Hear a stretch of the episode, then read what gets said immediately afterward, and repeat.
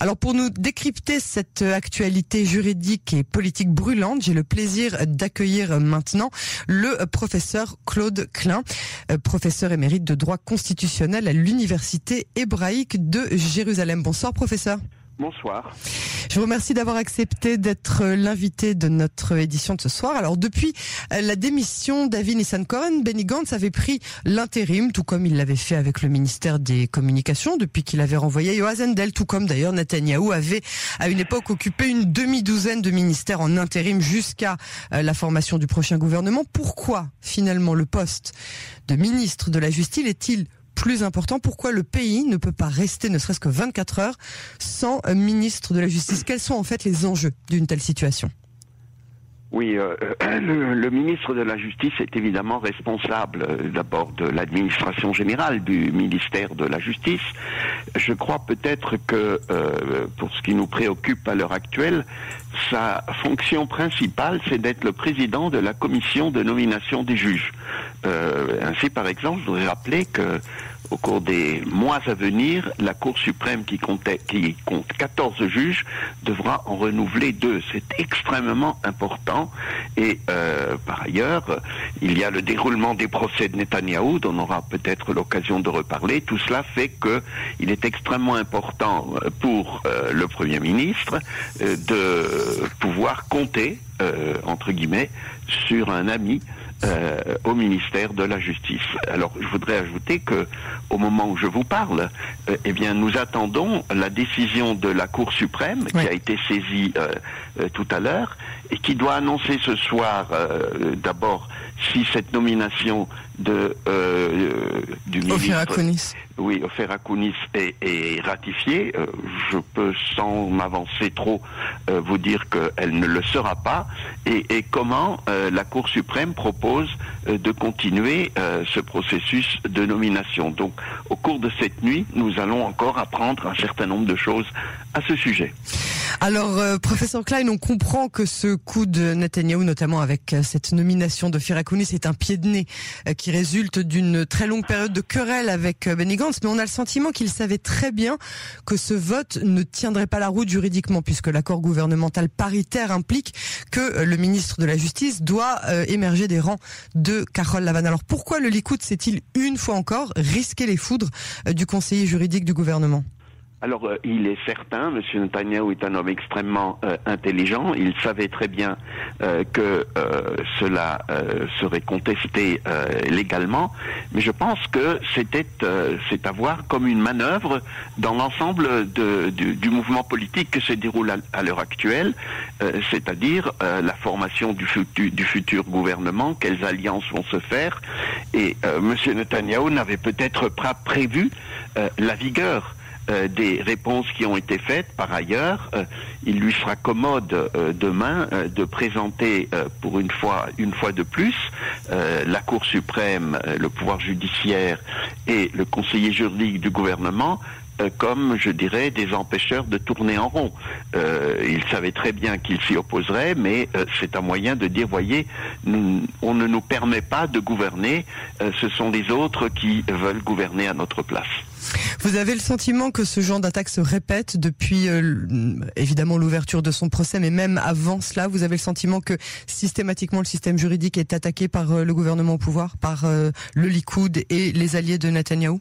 Oui, alors il y a à cela un certain nombre de raisons, je dirais presque objectives, tout à fait indépendamment, je dois le dire très nettement et, franchement, du procès de Netanyahou qui n'a fait qu'y rajouter. La Cour suprême, depuis le milieu des années 80 environ, avec l'arrivée du juge Barak à la Cour suprême et ensuite sa présidence jusqu'en 2006, a fait évoluer la jurisprudence de la Cour suprême. je crois qu'on peut le résumer en, en, en trois exemples exemple. Euh, premièrement, c'est que n'importe qui peut maintenant peut se présenter à la Cour suprême. Vous n'avez pas besoin pour pour attaquer une décision gouvernementale ou administrative. Vous n'avez plus besoin de dire quel est votre intérêt pour agir, euh, que vous êtes le voisin de celui auquel on a accordé un permis de construire. Alors, euh, vous pouvez même contester un permis de construire à 20 km de chez vous.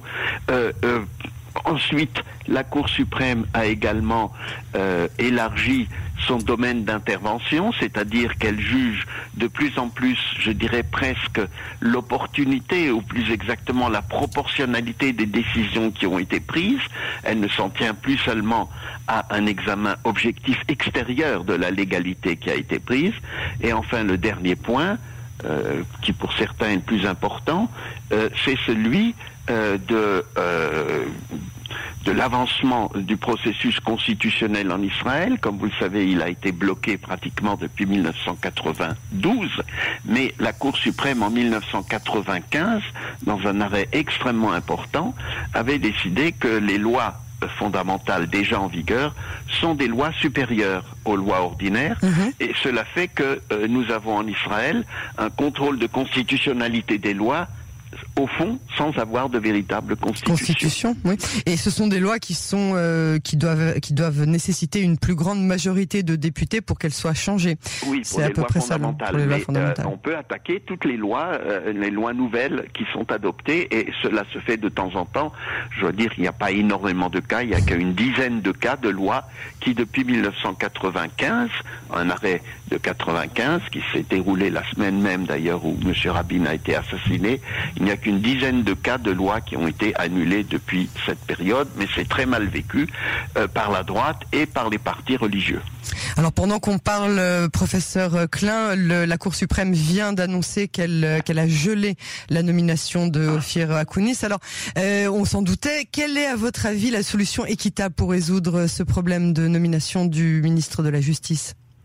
Bah, la solution équitable, c'est de faire ce que la loi prévoit. Or, ce que la loi prévoit, c'est-à-dire la loi fondamentale nouveau style qui a été adoptée en avril dernier, il y a exactement euh, un an, en mai, je crois, eh bien, c'est de parvenir à un accord entre les deux euh, fractions qui composent ce euh, gouvernement un peu bizarre. Alors, c'est extrêmement difficile d'y parvenir. Peut-être que j'imagine une solution. Je le lance, je lance cette idée comme cela, c'est que les deux euh, partis se mettent d'accord sur la nomination d'un ministre qui ne serait pas un homme politique. Pour être ministre en Israël, il ne faut pas être député, contrairement euh, pour être Premier ministre, il faut être député. Donc on peut très bien nommer, ça c'est déjà vu dans l'histoire du pays, un, un grand juriste ou quelqu'un qui est respecté par tous à cette fonction. Euh, c'est une des possibilités.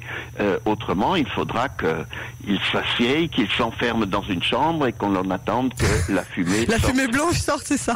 Comme, au conclave, exactement. cette, idée de, nommer euh, pour pour cet âge de ministre de la Justice quelqu'un qui vienne vraiment de la justice, un homme qui est un, ne serait-ce que un savoir de la loi, ce serait déjà tellement une belle chose, professeur. Euh, Claude Klein, je vous remercie beaucoup pour euh, cette analyse et pour vos éclaircissements. À très bientôt sur les ondes de Cannes en français.